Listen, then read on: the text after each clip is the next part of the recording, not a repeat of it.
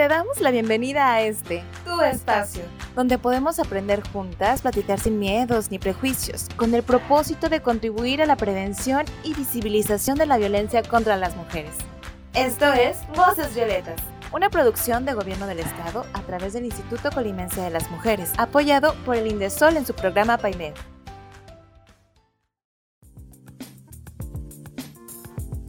Hola, bienvenidas a Voces Violetas, un espacio para ti, un espacio para todas. Esta es una producción del Gobierno del Estado a través del Instituto Colimense de las Mujeres, apoyado por Indesol en su programa PAIMEF. Yo soy Marisa y el día de hoy vamos a hablar sobre el despertar feminista, parte 4, 5. Ya hemos tenido varios episodios así, pero hoy me acompañan Ceci y Laura. Hola, mucho gusto estar aquí. Hola, ¿cómo están? Vamos a hablar sobre una serie ya conocida en nuestro podcast que anteriormente lo dije, que muchas personas han contado sus despertares feministas. La primera pregunta va para Laura porque bueno, Ceci yo ya hemos comentado en episodios pasados nuestros despertares, entonces ya los conocen. ¿Cuál fue tu primer acercamiento al feminismo? Siempre sabía que, que había cosas que, que me cuestionaba y lo, normal de, los juegos, juguetes, vestimenta, permisos, etcétera, más no sabía un concepto en sí o que había todo un movimiento, ¿no? De, cientos de años prácticamente. Entonces, fue hace como 10 años aprox que me fui a vivir a la Ciudad de México y ahí es donde entré a un entré a trabajar a TV Azteca. Y ahí entonces ahí me ahí fue como mis primeros acercamientos porque en el área que estaba era una área de enlace estaba en el programa quien corresponda. Entonces ahí recibíamos los casos de las personas y veía que muchos casos también eran eran para mujeres. Me empecé a adentrar a investigar por qué pasaba y ahí fue donde vi realmente como temas de desigualdad sin embargo, también no le tomé, no le tomé ya más importancia, sino como que eran las problemáticas sociales, pero no, pero no basadas en un tema de género. Cuando me di cuenta que, era, que había muchas problemáticas sociales basadas por un tema de género y que, y que, y que disminuir esas, esas problemáticas ya venían, digamos, empujándose desde, desde, muchos años atrás a través de los movimientos feministas, fue ya cuando regresé a Colima y entré a trabajar justo en el Instituto Colimense de las Mujeres. Entonces ahí, ahí fue donde entré al área, de hecho al área de comunicación y me tocaba, ajá, me tocaba hacer todo el tema de, de, los contenidos. Entonces ahí empecé que el sufragio, que el ecofeminismo, que las masculinidades, que la esto, que los derechos y, y vi todo el, el mundo de, estudio y de cosas que se habían hecho y que se estaban impulsando en torno a la vivencia de, del ser mujer y cómo ha sido esta lucha por la igualdad.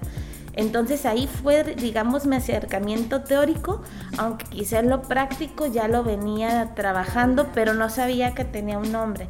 Entonces básicamente fue así, hace como 10 años, a raíz de incorporarme al Instituto Colimense de las Mujeres, y debo de reconocer que el feminismo que en ese entonces, hace 10 años, yo conocí, era un feminismo totalmente eurocentrista, vamos a decirlo así, totalmente blanco, totalmente hegemónico, como lo es incluso hasta hoy.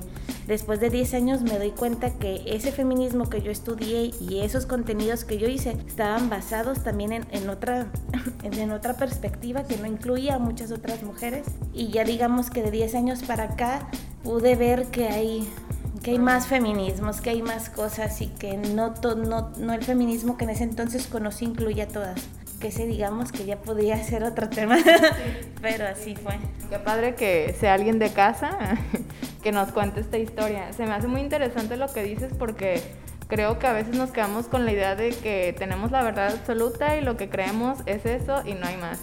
Y sí es cierto, hace mucho tiempo creo que esta idea del feminismo estaba como hasta entre comillas, hasta como oculto, como que no costaba como reconocerse o autorreconocerse como feminista porque, ay, es que qué van a decir o me van a asociar con tal, como que estaba un poco más contenido, se podría decir. Y que ahora pues ya vemos, como dices tú, el montón de tipos de feminismos, las variantes, ya no es un solo feminismo rosa o un feminismo como blanco. ajá como tan como tan este encasillado. Y sí es cierto a veces adaptamos o seguimos una, pues un movimiento y a veces tampoco estamos como que informados o tan identificados y nos sentimos pues un poco ajenos, ¿no? Como que pues sí me gustaría ser parte de, pero no encuentro mi lugar en ese movimiento. Entonces, pues qué bueno que comentas eso. Y es que todavía la herencia, perdón, de, de la palabra feminista, aún, aún hay, hay un desconocimiento, hay, hay, aún hay un choque.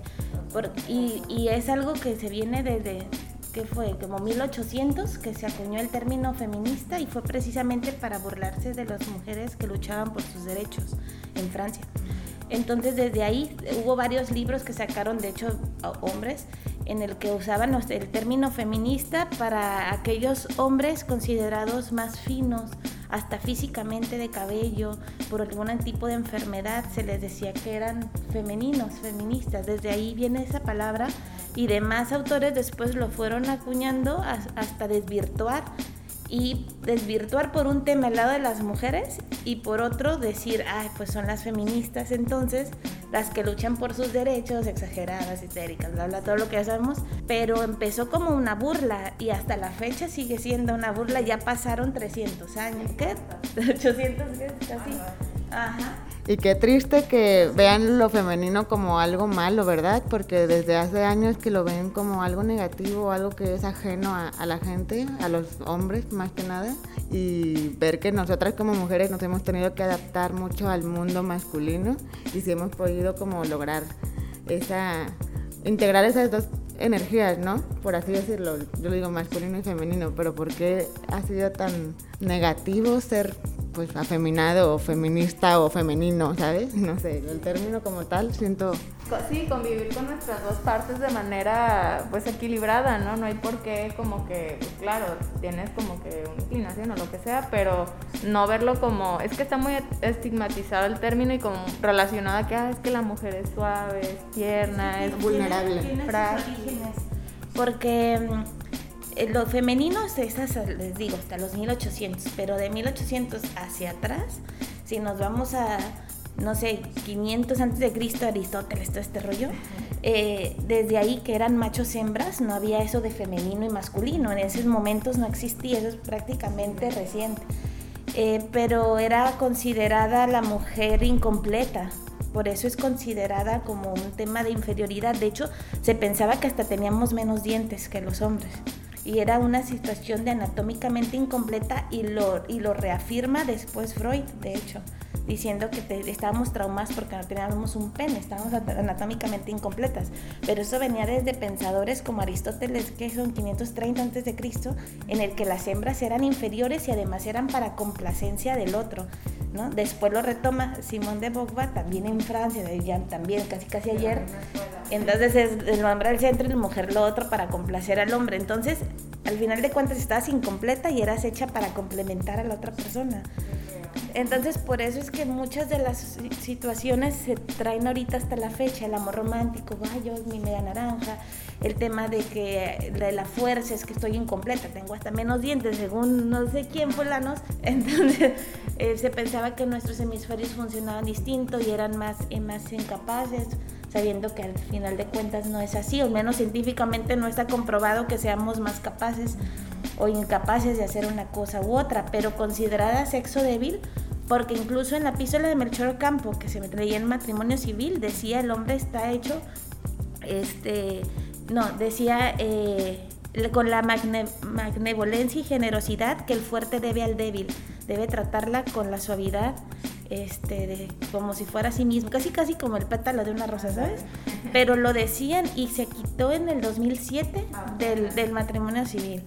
O sea, hace prácticamente nada. Situaciones que vienen desde el 530 antes de Cristo se quitan en el 2007, donde prácticamente era un manual del buen esposo. Y luego decía, a quien no quiere exasperar la parte brusca e irritable de sí mismo, le decía a las mujeres que no lo hicieras enojar, porque la sociedad te la ha confiado. Era un tema súper violento y se acaba de quitar ni 10 años. No creo que no haya ni una mujer que no haya cuestionado eso, ¿sabes? O sea, siento que muchos no lo no estaban de acuerdo Y no, ¿cómo es posible que haya pasado tanto tiempo y que apenas esos cambios estén viéndose reflejados hasta ahora?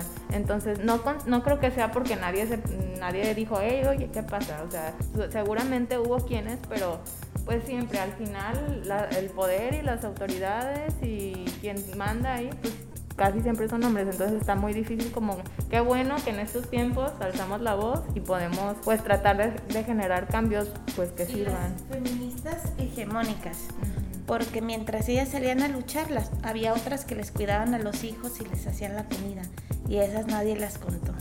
Por eso se dice que el feminismo también es hegemónico y también tiene su poderío y también oprime en el caso de mujeres.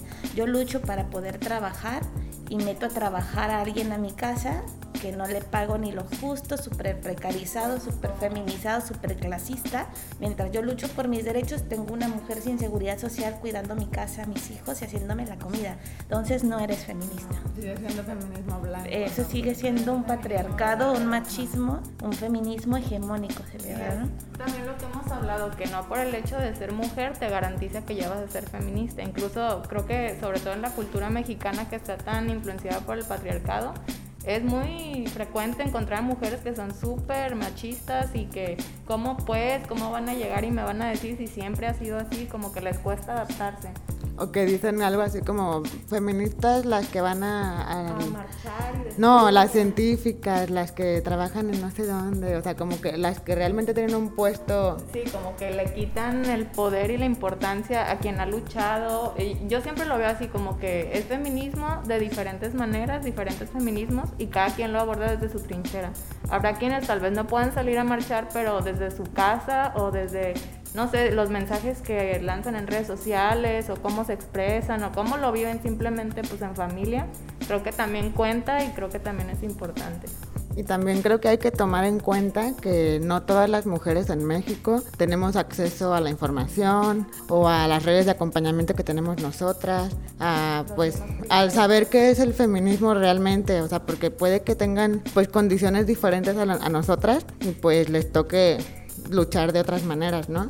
Y también hay que reconocer que pues somos muy diversas todas las mujeres en México. De hecho, hace poquito creo que se empezó a, a visibilizar las mujeres afromexicanas, entonces también existe el afrofeminismo desde, en México. Y pues creo que todas luchamos por diferentes cosas desde nuestra situación tal vez económica, social. Y pues hay que saber tener empatía con todo lo que luchamos. Sí, sí pues yo creo que o sea, ha habido muchos avances, o sea, no quiero decir que estos movimientos como blancos y que vienen desde Europa y todo eso no funcionen, creo que sí, la lucha básicamente es la misma, pero el punto de partida de cada uno es distinto.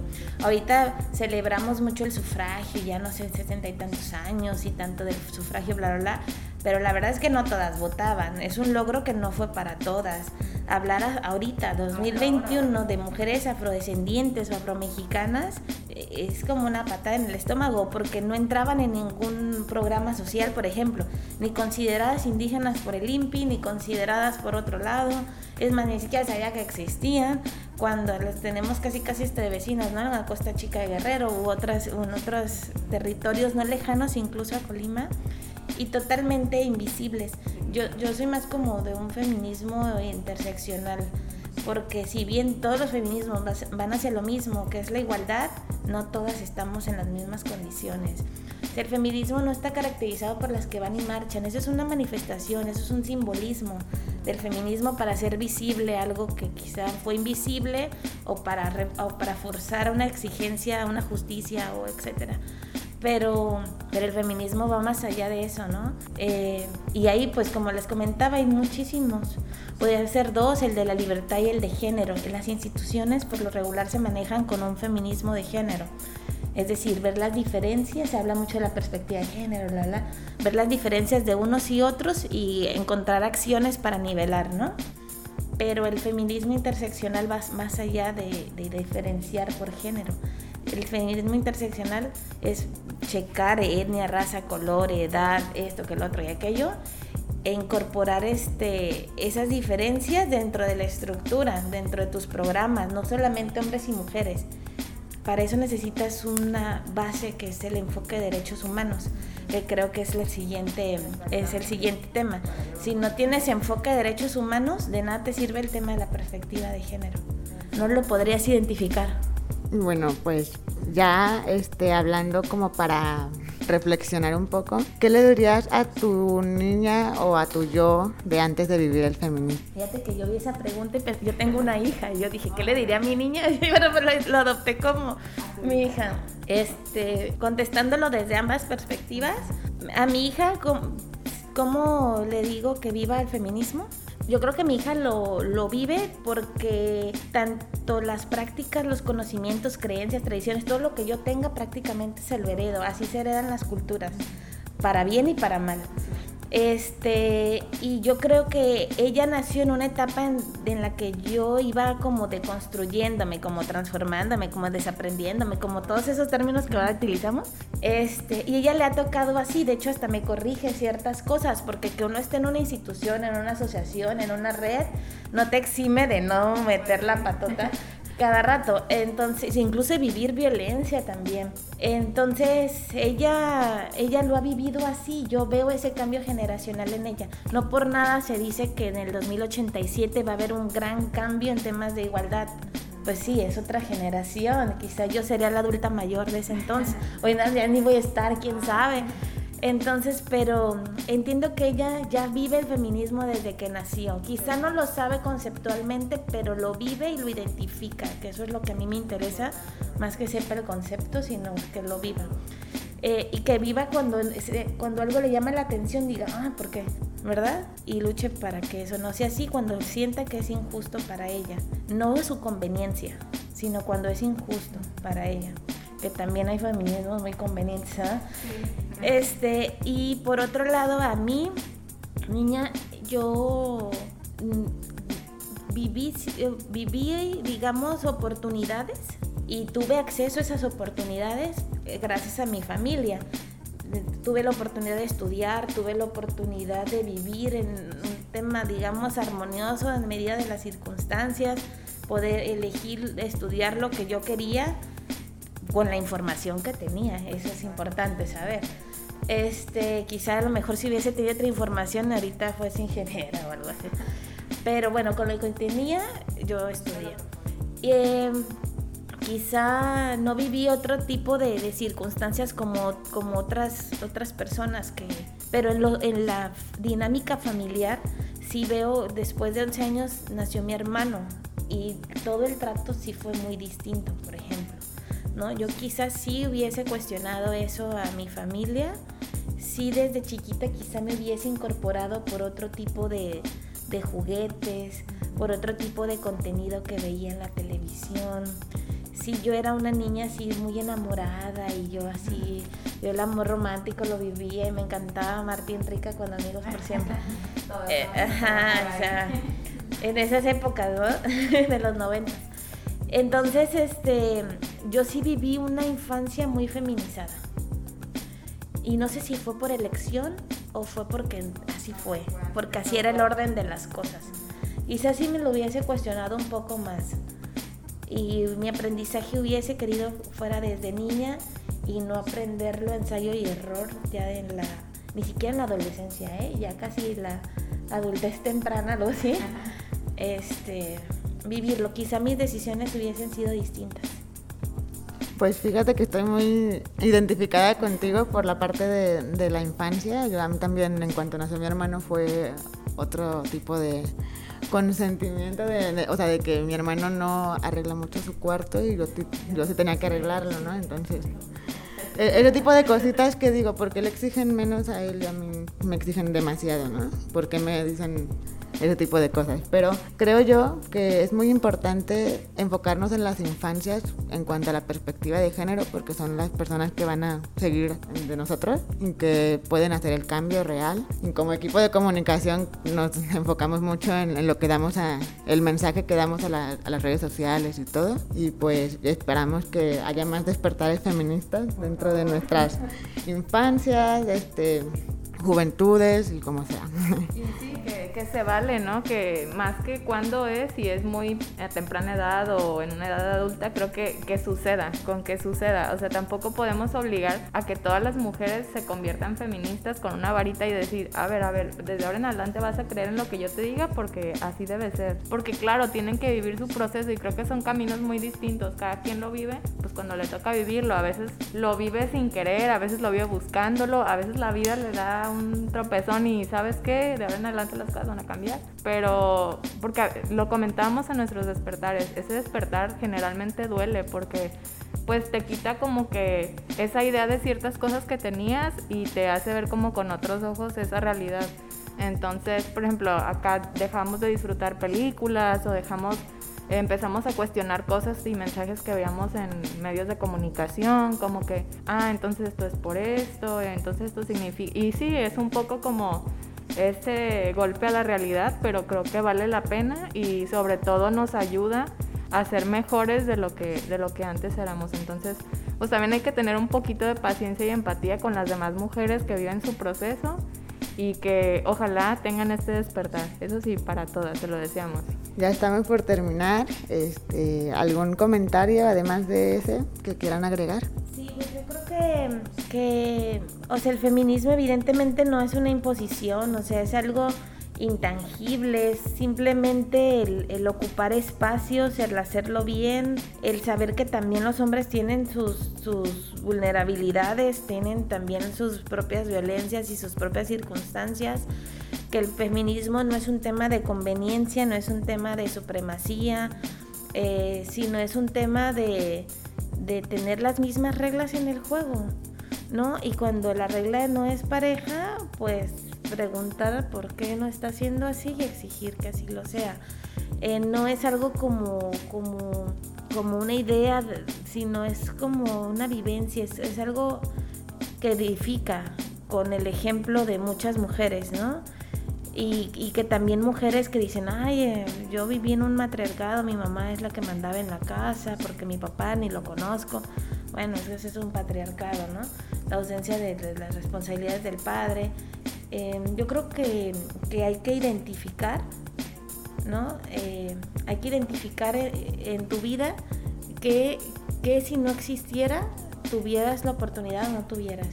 O sea, si, si no hubieses ese movimiento cargado de mujeres, eh, pudieses estudiar, pudieses traer pantalón, pudieses manejar, pudieses maquillarte, pudieses tener los hijos que quisieras, si los quieres o no, pudieses vivir como vives ahora, porque si dices que el feminismo no, para mí no me sirvió, eh, es hacen un completo error.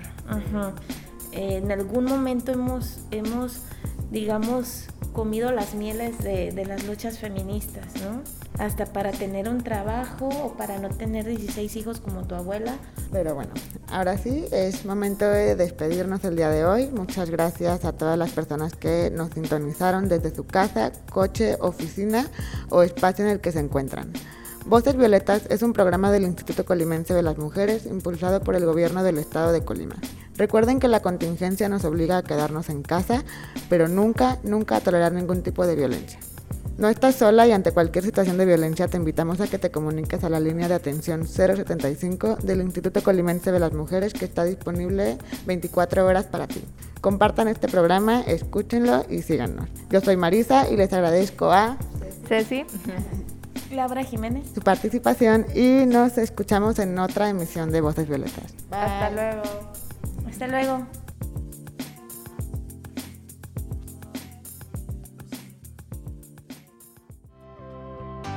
Gracias por sintonizar Voces Violetas.